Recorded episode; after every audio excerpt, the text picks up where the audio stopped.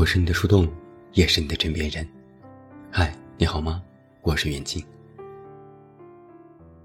最近这几天总是下雨，昨天傍晚，终于雨停了。我出去买水果，看到了长得很好看的葡萄，刚拿起来，瞟一眼价格，七十八一斤，吓得我赶紧放下了。挑来挑去，最后买了桃子和西瓜。走的时候还美滋滋，心想：我可真棒，又省下了一笔巨款。回家的路上，越想这件事越觉得有趣，不禁笑出了声。我也是，越长大越抠门了。其实我以前不是这样的，我曾经是一个价格极度不敏感患者，从小就对钱没有什么概念。可能也是没有被原生家庭穷养过，也好像不太缺钱。只要是我想买的东西，基本上不用顾虑价格这件事。兜里有票子，心里不慌张。甚至我还有点大手大脚的毛病，也挑得很。就像我同学曾经一说起我就会酸我，他呀，人家才不吃什么路边摊呢，人家要吃饭店下馆子。我发小也数落我：“你呀，什么都要最好的。”我就是仗着自己任性，什么都敢买，兜里有一百就敢花一百。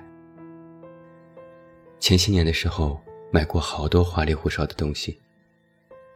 喜欢衣服就疯狂买，当季火什么买什么，爆款有什么要什么。喜欢包，双肩包、单肩包、手拿包。大的小的尺寸不一样，还必须都是奢侈品牌。喜欢护肤，各种面霜、面膜、精华都要尝试，甭管是否适合自己，就是主打一个先用了才知道是否合适。喜欢文玩，各种蜜蜡、琥珀、珠子、串子，还有字画，到处收集。参加拍卖会，一幅寺庙壁画。只考虑了一分钟就高价拍下。喜欢茶叶，远赴云南亲自去山里买茶，讲究山头和古树，还要搭配名家制作的杯子和整套的茶道用具，然后把家里塞得满满当当。自定义为生活的仪式感，委屈了谁也不能委屈了自己。不知道是在什么时候。突然打开了抠门的任督二脉。细想起来，可能是察觉到我拥有那么多东西，但实际上能够充分利用的其实没多少。比如这一次我装修家，收拾衣服，差点要了我的老命。本就不算宽敞的衣帽间被塞得满满当当，多一件就放不下了。而且有太多衣服。其实穿过一次就再没穿过，过时了，不喜欢了，不符合现在的年纪了，诸如此类的原因。扔又舍不得扔，穿又穿不了，只能闲置起来。然后我就意识到，其实我原本不需要这些东西，就是逐渐知道了我原本不需要这一点，才让我变得抠门了。后知后觉地发现，其实我曾经的消费习惯，说穿了，无非是一种跟风。看到别人买了个什么，我也想买；看到别人有个什么，我也想有。就好像是我拥有了什么爆款、什么阴货，自己也变得潮流和高档了起来。这里面或许有所谓的消费陷阱作祟，但更多的。还是自己的虚荣心，想靠自己拥有什么让别人高看一眼。要掉进这陷阱，也是自己主动选择跳进去的。更为重要的是，就像我刚提到的，以前的我对钱是没有什么概念的。我曾经一直非常骄傲于自己对钱的认知，自认不会为了钱折腰，从来没有因为金钱。而丧失过自己的底线，做出违背于良心的事情。我也和身边好友一直分享自己的金钱观：有钱多花，少钱少花，没钱不花。听起来三观很正，但如今我发现，这里面其实有一个 bug，在于第一句的“有钱多花”。能够信誓旦旦地说出这种话，就说明我对钱的概念不明。最近网上在流传一张图。说明钱的概念。图里有这样的文案：一部苹果十四 Pro Max 价格一点二万，它等于两台五千块的空调，加一台两千块钱的洗衣机，加一台三千五百块的电视，加一个烤箱，加一个微波炉，加一个空气炸锅。外出一顿饭两百块，它等于五斤猪肉加一斤大虾。加两斤草鱼，加三十个鸡蛋，加十斤大米，加葱姜蒜以及各种的做饭材料。打车一次二十块，它等于一颗西瓜。我第一次看到这张图的时候，和众多的网友态度一样，也是有点惊讶的。原来，我们平日里司空见惯的消费，和它背后的逻辑。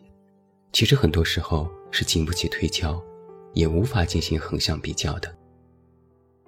这里面其实就有一个金钱性价比的观念。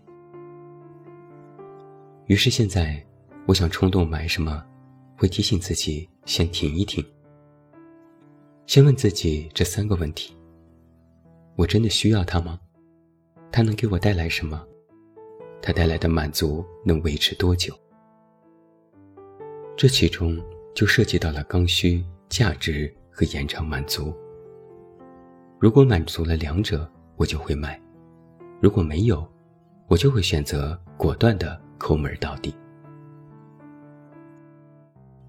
说到这里啊，可能有人就会提出一个疑问了：这是不是在拐弯抹角说现在钱不好赚，或者自己没钱了呢？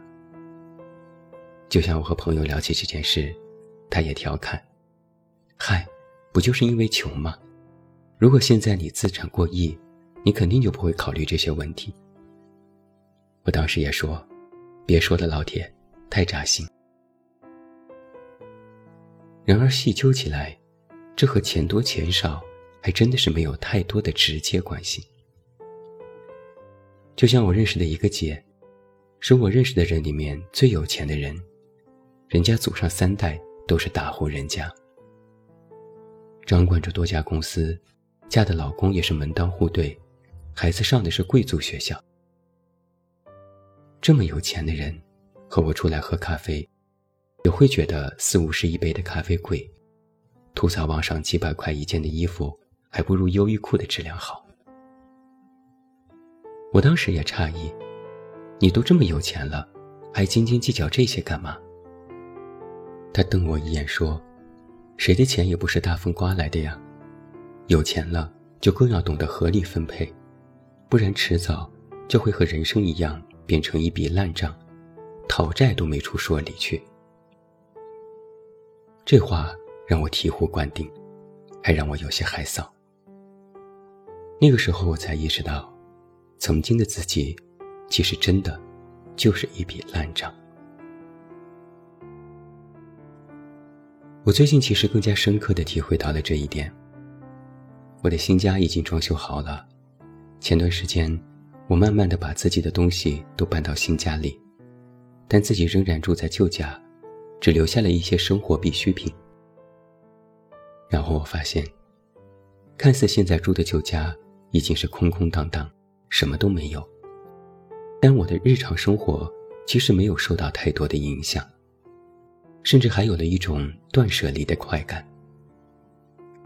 我不禁就在怀疑，那些堆放在新家里的东西，真的是我的刚需吗？就像我曾经在不断的反省的一个问题是：出门在外，打扮精致，一身名牌，游刃有余，宛若一个名媛，这是我。那回到家，脱下外面的这身皮。我是谁？